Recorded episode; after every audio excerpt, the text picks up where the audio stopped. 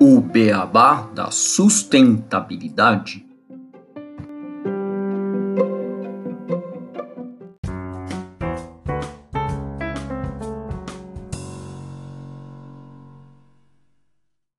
Bem-vindos ao episódio 33 do podcast O Beabá da Sustentabilidade. Este episódio 33 é o episódio Economia Circular um caminho para combater o desperdício de alimentos. Como sempre, estamos aqui eu, Gustavo Soares e o Renato Gatti para discutirmos sustentabilidade e hoje nós temos a presença da Kelly Dalben, presidente do Instituto Sueco Brasileiro de Economia Circular e Desenvolvimento Sustentável e pesquisadora para comunicação e práticas de consumo pela SPM. Renato e Kelly, tudo bem com vocês? É um prazer recebê-la. Olá, Gustavo. Olá a todos os nossos ouvintes e olá, Kelly. Um prazer ter você aqui conosco no nosso podcast. Seja bem-vinda. Olá, Gustavo. Olá, Renato. Eu que agradeço essa oportunidade de estar aqui com vocês hoje. É um prazer todo nosso, nós estamos muito felizes de tê-la conosco. Entrando um pouco já no tema de desperdício de alimentos né, e economia circular, eu queria só antes fazer já uma relação com os ODS da Agenda 2030. Nesse episódio de hoje, a gente vai mencionar principalmente dois ODSs, o 2, que é de fome zero e agricultura sustentável, e o 12, que é de consumo e produção responsáveis. É isso, não é, Renato? Isso, Gustavo. E também para a gente contextualizar essa conversa com a Kelly, é, vou trazer uma notícia da BBC do dia 20 de março desse ano, de 2021, que fala sobre os efeitos do desperdício chocante de alimentos no mundo. Essa notícia ela traz os dados do Índice de Desperdício de Alimentos de 2021, que é o relatório mais recente abrangente sobre o assunto do Programa das Nações Unidas para o Meio Ambiente, o PNUMA, e da Organização Britânica de Resíduos a RAP. O relatório aponta que em 2019 foram 931 milhões de toneladas de alimentos desperdiçados. Isso sugere que 17% da produção total de alimentos do mundo foram para o lixo. A maior parte do desperdício vem das nossas casas e é o equivalente a 61% desse montante de 931 milhões de toneladas. O restante, 26%, vem do setor de serviços de alimentos, como restaurantes, hotéis ou estabelecimentos de ensino. O comércio, como supermercados ou pequenas lojas, representa 13%. Essas informações de desperdício alimentar foram coletadas em 54 países e os pesquisadores chegaram à conclusão de que os níveis de resíduos domésticos são semelhantes em países de alta, média e baixa renda. Na América Latina não foram encontradas muitas informações consistentes sobre o desperdício de alimentos, o que é preocupante, pois sem dados é impossível a gente dimensionar o problema. Porém, países como Belize, Brasil, México, Colômbia tiveram dados, foram levantados e, de acordo com esse estudo, para a gente ter uma noção, Belize desperdiça 53 quilos por pessoa por ano de alimentos, enquanto o Brasil desperdiça 60 quilos por pessoa por ano. Já o México são 94 quilos, a Colômbia 70 quilos por pessoa por ano. E continuando uma comparação com outros países, a Nigéria, que é o país onde tem a maior quantidade de alimentos jogados fora, são descartados cerca de 189 quilos per capita por ano, na Holanda e Bélgica são descartados aproximadamente 50 quilos e nos Estados Unidos 59.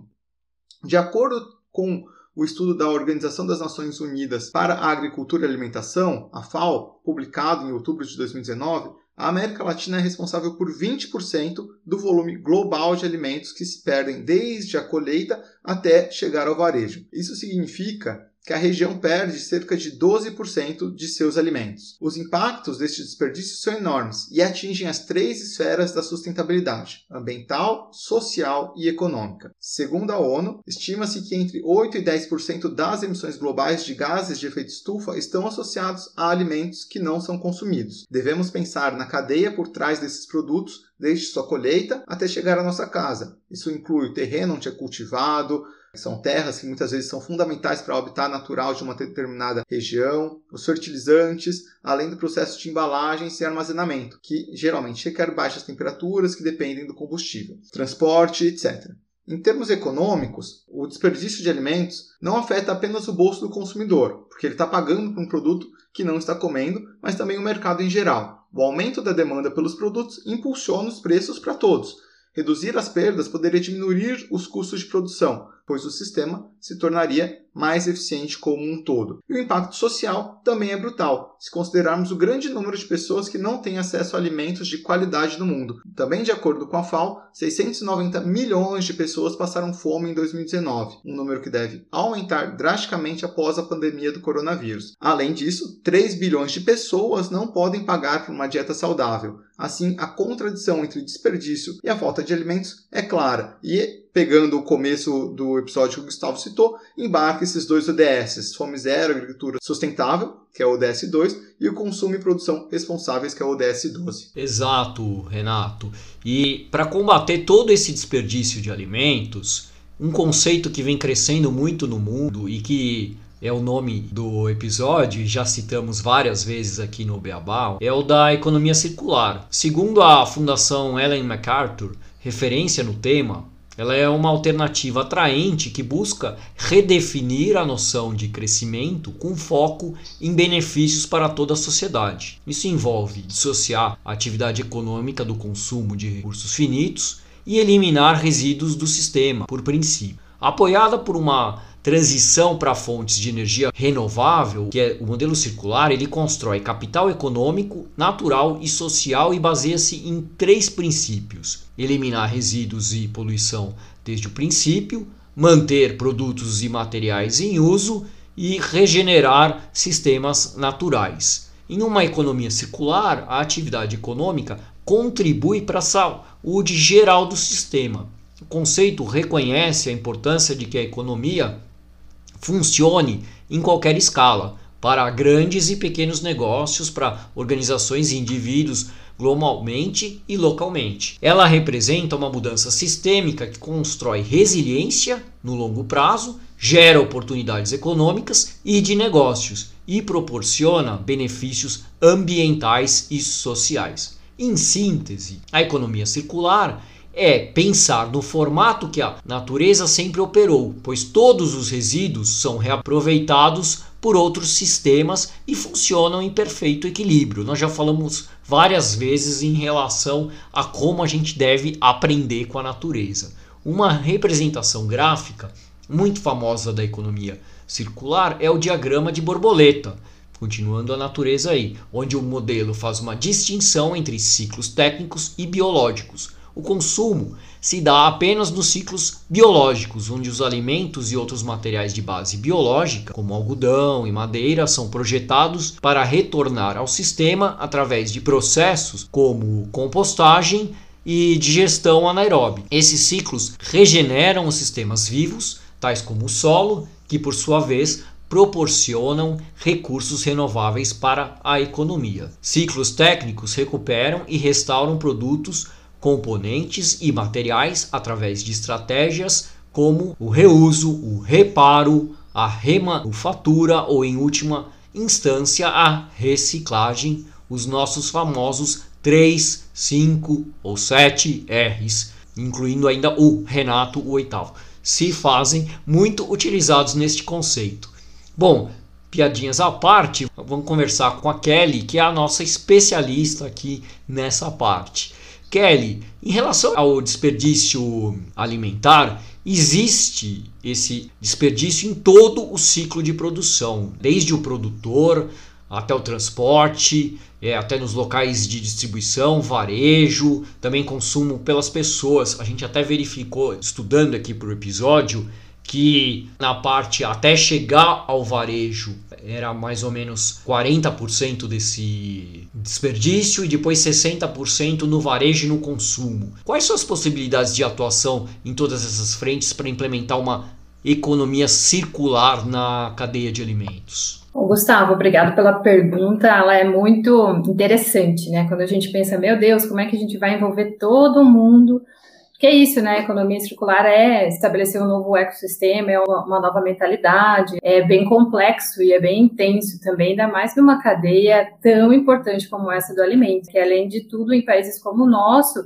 uma diferença social gigante, dói ainda mais porque a gente tem questões de extrema diferença social, fome, enfim, ainda mais agravadas depois da pandemia. Uma das medidas que eu acompanhei e acompanho junto com a Suécia, né, a gente é o Instituto Sueco Brasileiro, é uma metodologia que foi conversada, começando com um projeto do Fundo Europeu Horizon 2020, que acabou identificando que para a gente trabalhar nesse ecossistema, a gente precisa fazer alguns acordos voluntários.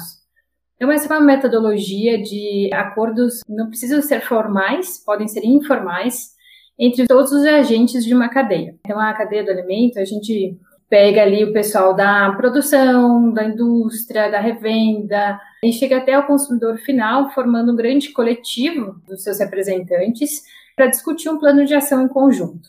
Alguns países já têm alguns cases sobre isso, a maioria deles europeus. A Suécia atua dessa forma e tem conseguido levar para frente as questões de economia circular aplicada nas questões da redução do desperdício de alimento no ODS 12, principalmente eles olham muito para esse lado lá, pelo viés do ODS 12, através desses acordos voluntários.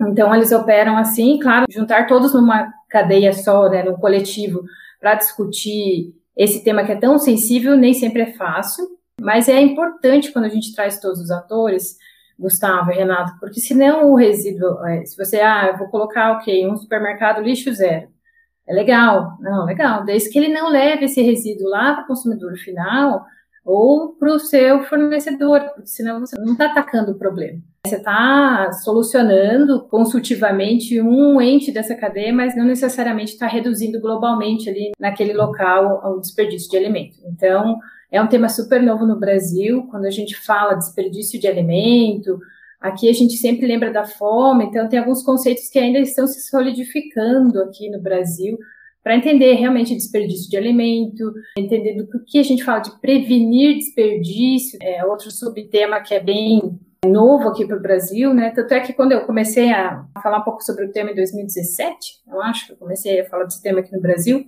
quando a gente falava, nossa, é, então a gente precisa cuidar do desperdício de alimento, DS12, 2.3, né, uma redução de 50% per capita, principalmente em varejo consumidor final, mas, é claro, também nas perdas ao longo da cadeia, enfim. E as pessoas sempre apontavam, nossa, mas a gente composta, né, que legal, a gente composta. Mas ali não é prevenção de desperdício quando a gente fala em compostagem. Quando a gente fala em compostagem, você está dando uma melhor destinação para aquele resíduo que já foi gerado.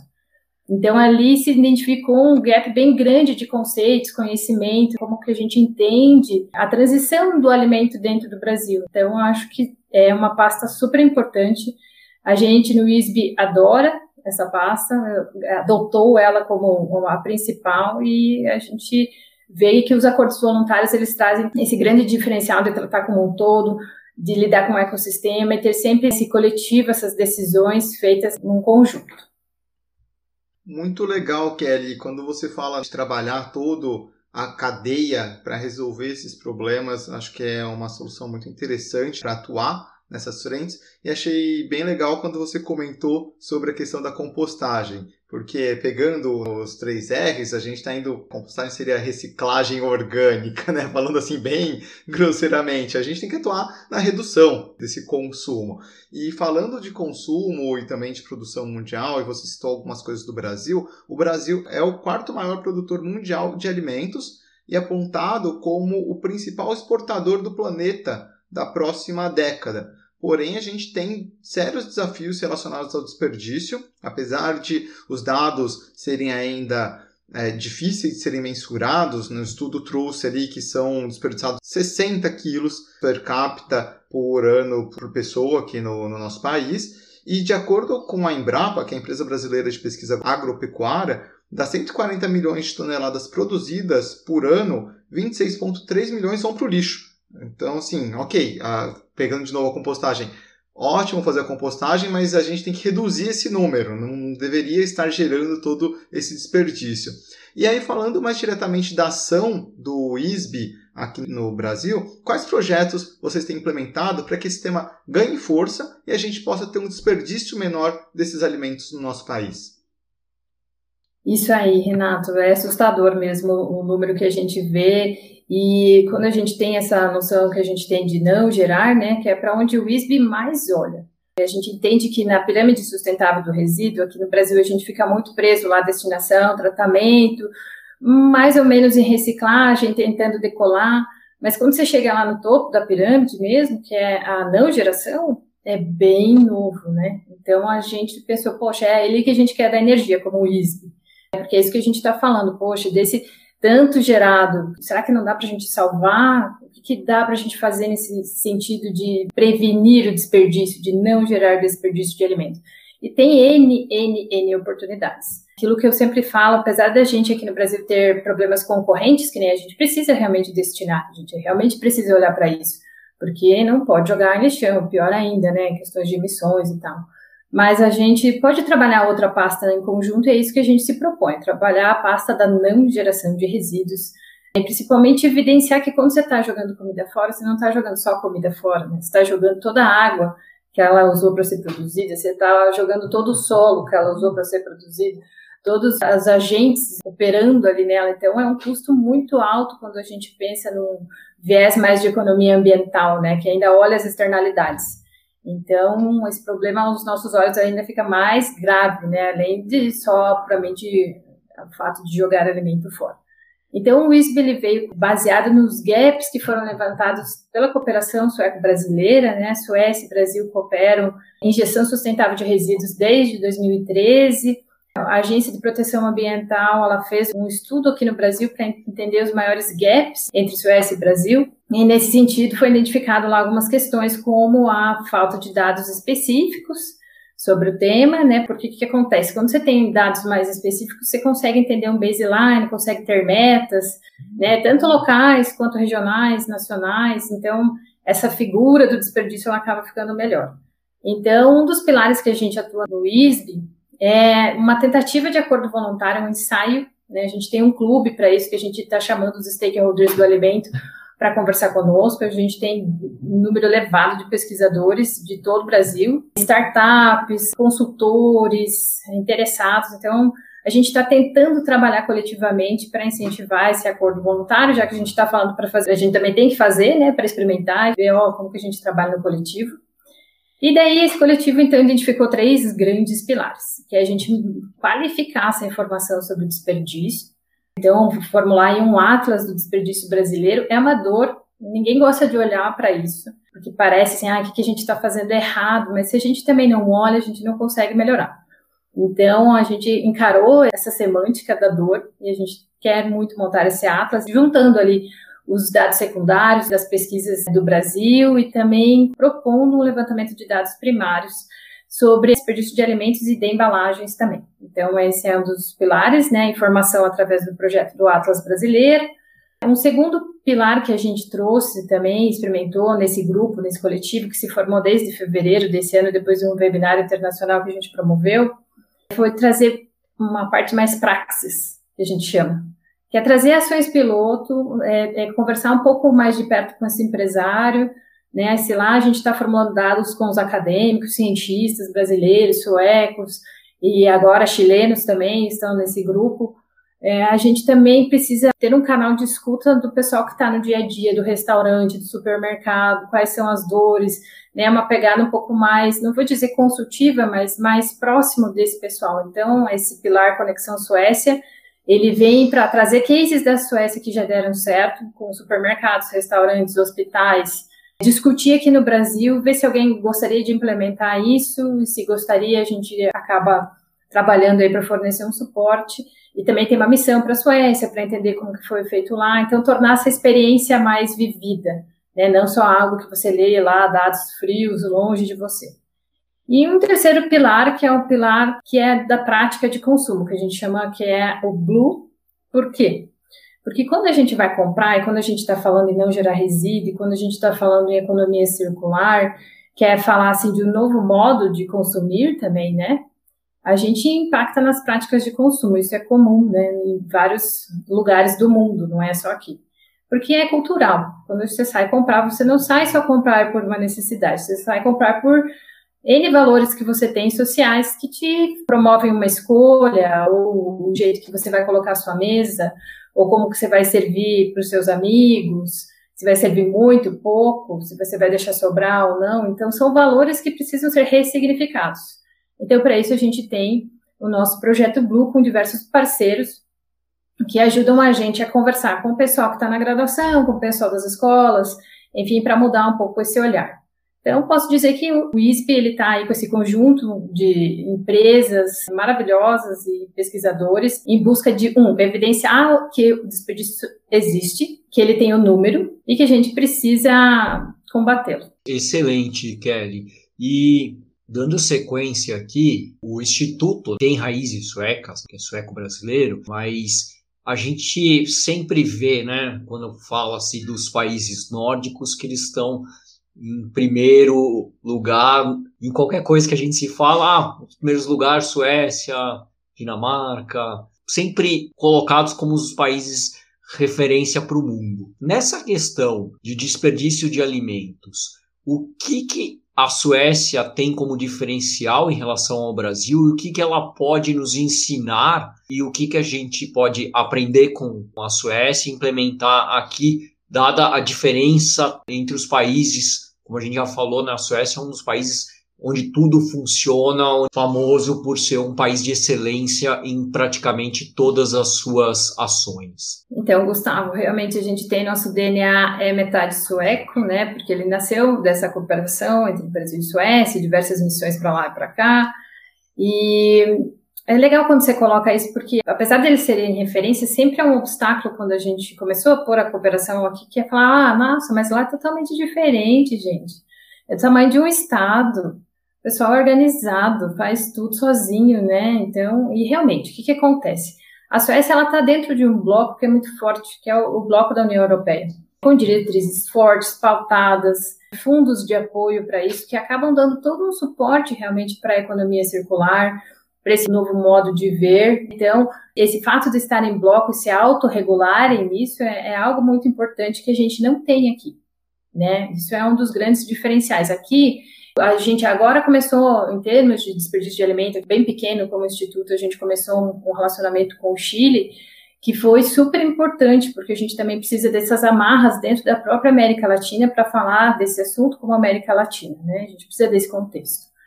Mas a Suécia também nem sempre foi perfeita. E isso é muito legal quando eles trazem, porque eles já foram um país mais poluído e eles se transformaram em menos poluído. Eles não nasceram assim já certinhos. E eles não são completamente certinhos também, né? Eles também têm seus desafios, enfim. Uma das questões que sempre trazem para a gente é a questão da Suécia ser super, super boa nas questões de tratamento de resíduos, e mesmo assim, ela não parou ali, né? Hoje ela olha para a não geração e vê muita inovação ali. Então, essas são questões importantes. Uma outra diferença importante é o próprio mindset lá na Suécia, que é o logum que a gente fala, né? Que lá para eles o equilíbrio é importante, nem muito nem pouco, suficiente o suficiente está bom. Isso é extremamente aderente às questões da economia circular. Você parar para pensar, poxa, será que eu preciso realmente muito mais que os outros? Será que mais realmente é melhor? Então, para eles, eles construíram isso e eles têm uma das IPs mais antigas do mundo. A Agência de Proteção Ambiental é uma das mais antigas, então eles criaram essa significação de sustentabilidade. Quando você fala sustentabilidade dentro da Suécia, economia circular, ambiental, social, econômico, já vem num pacote junto dentro dessa significação. Aqui a gente ainda recorta um pouco, né? Ah, é, a gente sabe que precisa dos três, mas ele é mais recortado. A gente tem problemas concorrentes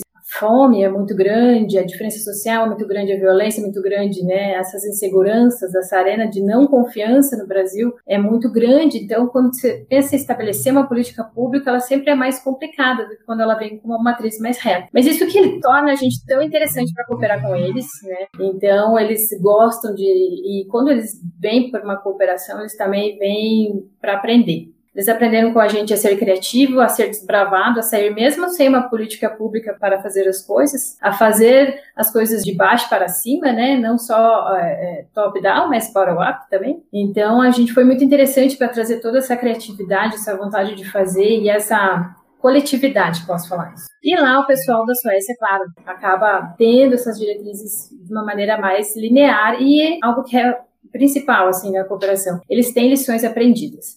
Por mais que seja em outro ambiente, quando a gente está falando de grupos de pessoa ou tensões dentro de questões de supermercado ou de restaurantes, muitas coisas são parecidas com as nossas. Né? apesar de regulamentação não ser, mas essa dificuldade eles também enfrentaram de uma certa forma. Então é muito legal, né, quando você tem alguém que consegue conversar contigo com um nível de humildade que eles têm e conversa junto e você consegue evoluir um, dois, três passos à frente do que você começar sempre do zero. Começar tudo do zero, a gente não sabe direito como que faz. Então o que que acontece? Eles trazem as matrizes para cá como o próprio acordo voluntário, e a gente vai criando o nosso acordo voluntário, com as nossas características, com o nosso público, né? Agora juntando com o pessoal também da América Latina, então fica tropicalizado. Então, isso ajuda para quem está aqui para ter um outro ponto de vista, que nem quantitativo é um ponto de vista que a gente não tinha aqui. E acaba, oh, agora os pesquisadores estão aprendendo, é um novo viés, isso incrementa a gente, empodera a gente aqui, e ao mesmo tempo a gente troca, né? Falar, olha, nossa, vocês fizeram assim e a gente fez de outro jeito e também conseguiu dar certo. Então, eu acho que são questões que acabam trazendo essa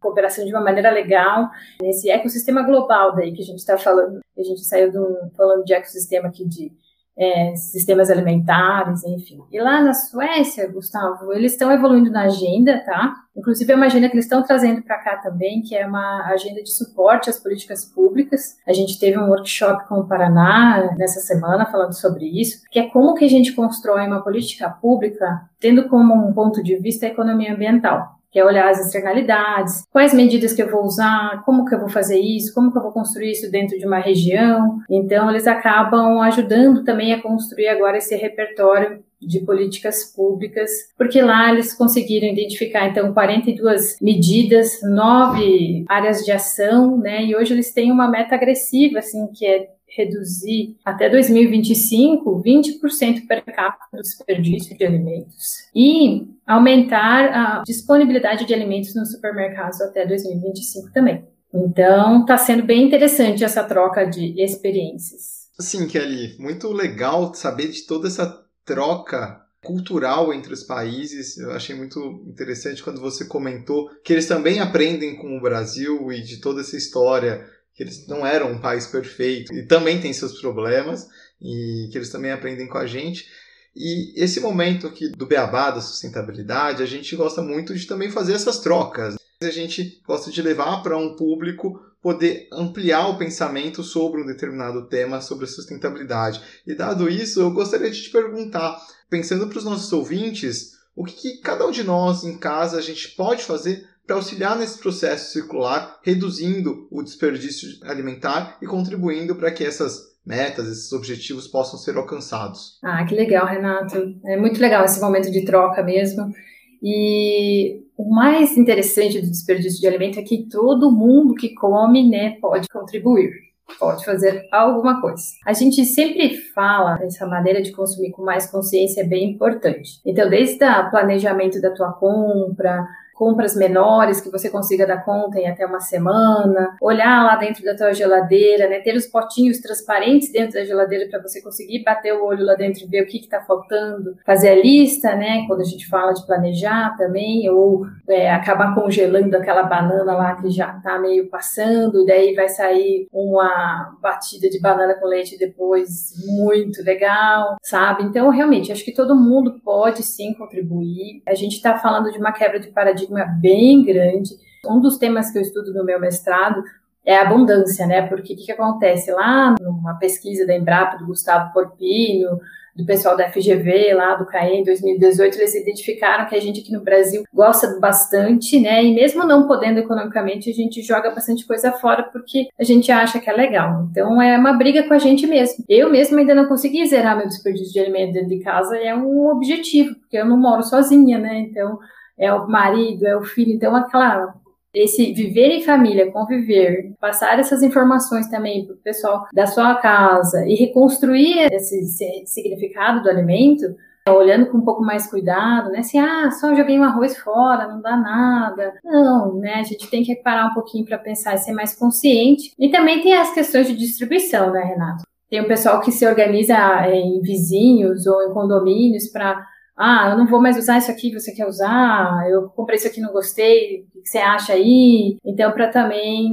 é, dar uma olhada, então esse também é o jeito de ajudar. E eu acho que uma última dica, assim, que eu acho super importante, que é uma das coisas que a gente trabalha muito no pilar do Blue, lá que a gente está falando para essa galera nova e tal, é, valorize um, os teus produtores locais, conheça o que você está comprando, leia o rótulo direitinho, veja bem, será que é isso que você quer comprar? Experimente pouco, mas sabe, seja mais criterioso na hora de ser um consumidor, porque a gente acaba escolhendo quem que a gente promove, né? Tanto como indústria, como o supermercado. Então vamos valorizar o cara que está cuidando da gente também, que não está jogando desperdício lá na margem de lucro dele, você que está pagando, né? Então vamos olhar quem está fazendo bem, quem está fazendo legal, vamos dar força para esse pessoal, vamos dar energia, porque eu acho que assim a gente consegue dar uma boa virada aí no jogo. Muito legal esse seu ponto, Kelly, sobre essa experiência na sua casa. Eu queria colocar uma, uma experiência pessoal minha também em relação. Morei muito tempo sozinho. Eu vi uma dificuldade aqui em São Paulo em relação ao tamanho das embalagens. Por exemplo, eu morei fora, morei no, na Alemanha, e lá eu tinha embalagens muito menores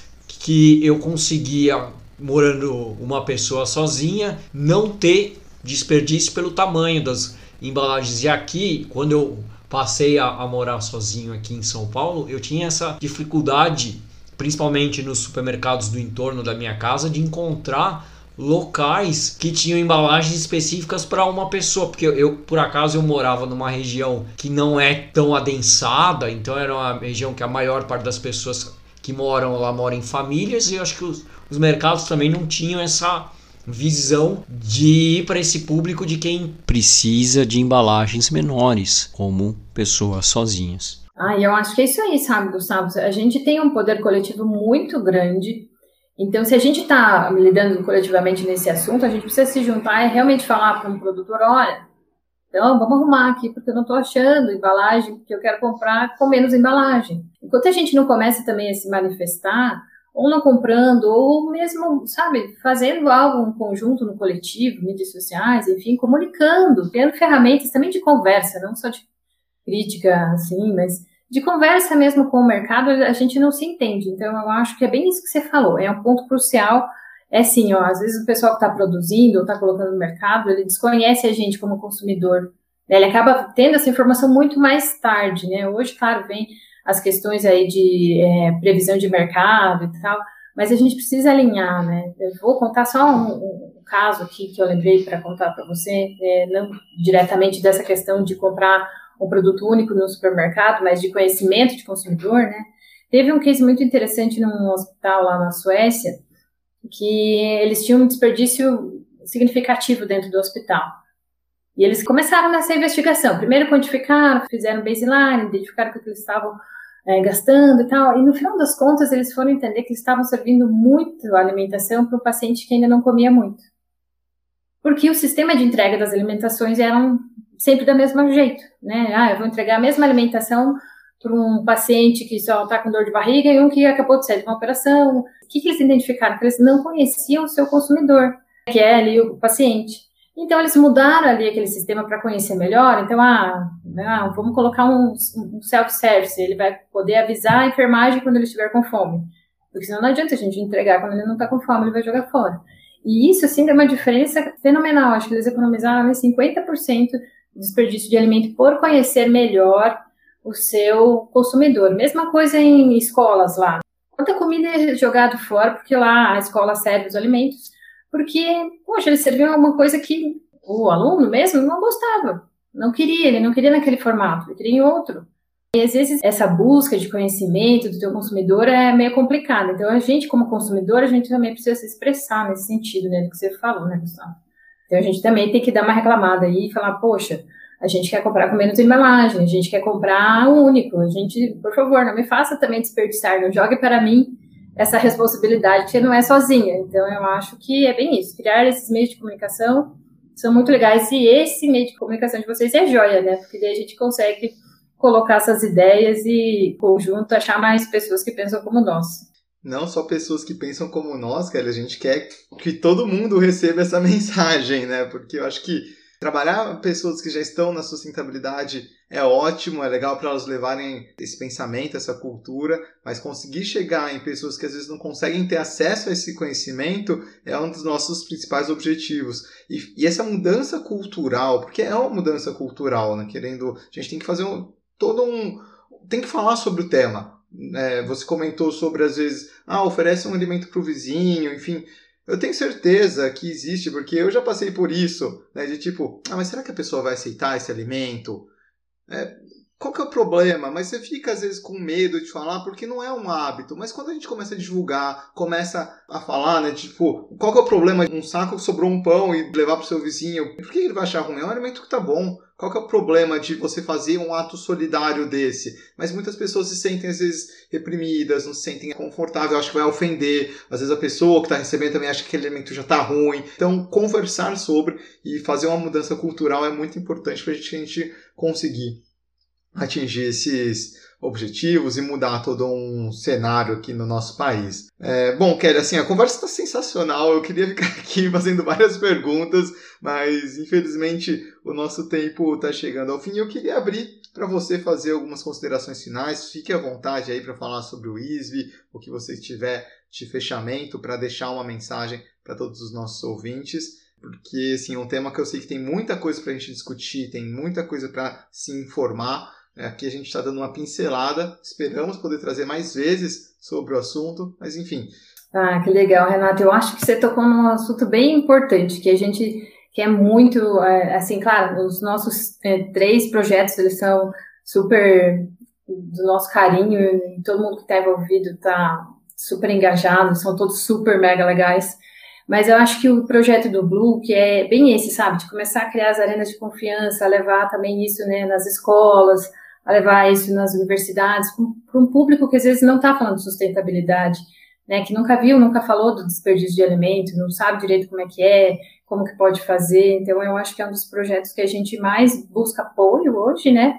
Então, as pessoas podem apoiar de diversas formas, desde das cotas como benfeitor até como voluntário mesmo, querendo fazer, descobrir como é que é. A gente tem algumas oficinas que já são gratuitas para as pessoas, é, principalmente nas questões de economia circular e do desperdício de alimento, então elas já estão num pacote, mas eu acho que seria muito legal, sabe, ter mais universidades, mais escolas, mais pessoas envolvidas nesse projeto Blue. Isso é bem fácil, né? A gente tem ali um, um formulário no nosso website, lá no www.isbr.site, e através dos nossos contatos de e-mail também, que estão lá no site. Então, acho que fica super fácil.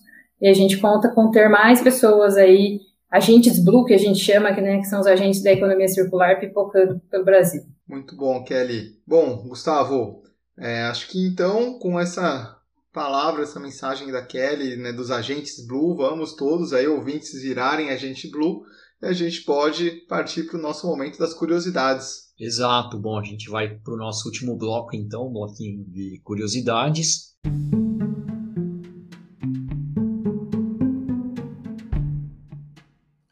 Curiosidades.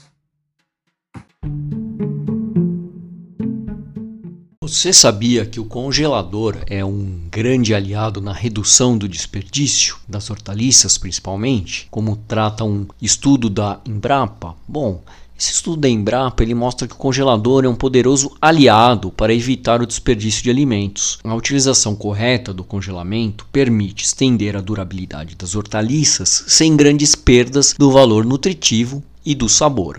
Em um país como o Brasil, onde há ofertas de hortaliças frescas durante todo o ano, a preferência deve ser sempre sobre o produto fresco, no entanto, com congelamento você ganha mais tempo para consumir a hortaliça que comprou, mas não teve como preparar. Quase todas as hortaliças podem ser congeladas. Em geral, não se prestam para o congelamento apenas as hortaliças de folhas consumidas cruas, como alface, rúcula e agrião, Por outro lado, as hortaliças de folhas consumidas cozidas, como o espinafre, a couve de bruxelas, elas podem ser congeladas sem nenhum problema. Outras, exemplo do tomate e do pimentão, podem ser congeladas desde que, após o descongelamento, elas sejam usadas em pratos cozidos. Morango, melancia e melão podem ser consumidos crus após o descongelamento na forma de sucos e vitaminas ou parcialmente descongelados com sorvete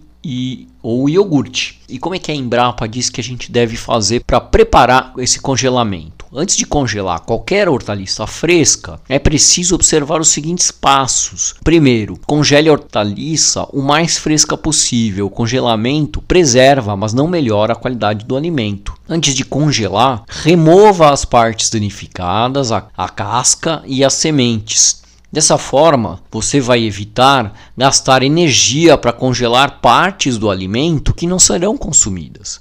Em seguida, corte essas hortaliças em pedaços. No caso de hortaliças consumidas com casca, lave-as em água corrente e enxugue-as com um pano de cozinha limpo ou toalha de papel antes de congelar. Se necessário, faça o branqueamento. O que é o branqueamento? É um procedimento que inibe as mudanças químicas que resultam em alteração do sabor e da cor dos alimentos durante o processo de congelamento.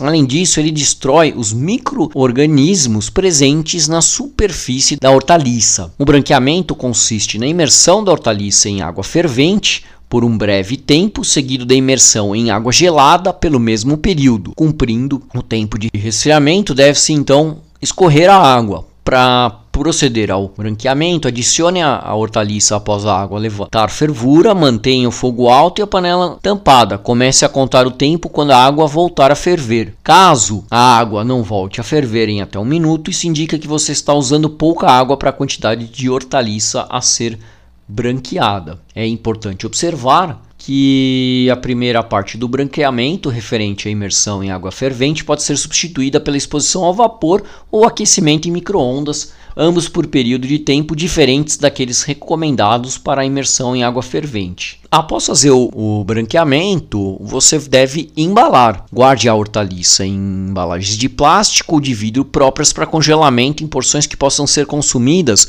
uma única vez após descongelado, porque após descongelado, o alimento deve ser consumido em até dois dias. Identifique na embalagem a data de congelamento na hora de consumir e lembre-se de escolher o alimento com a data mais antiga. E, e, vale ainda considerar seguir as instruções do fabricante do congelador sobre a temperatura ideal para a conservação dos alimentos e manter seu congelador sempre bem regulado e em condições de funcionamento. Conserve o congelador limpo para evitar contaminação dos alimentos. Antes de ir ao mercado, faça uma vistoria e liste produtos que você tem no congelador. Dessa forma, você evita comprar produtos que já tem em casa.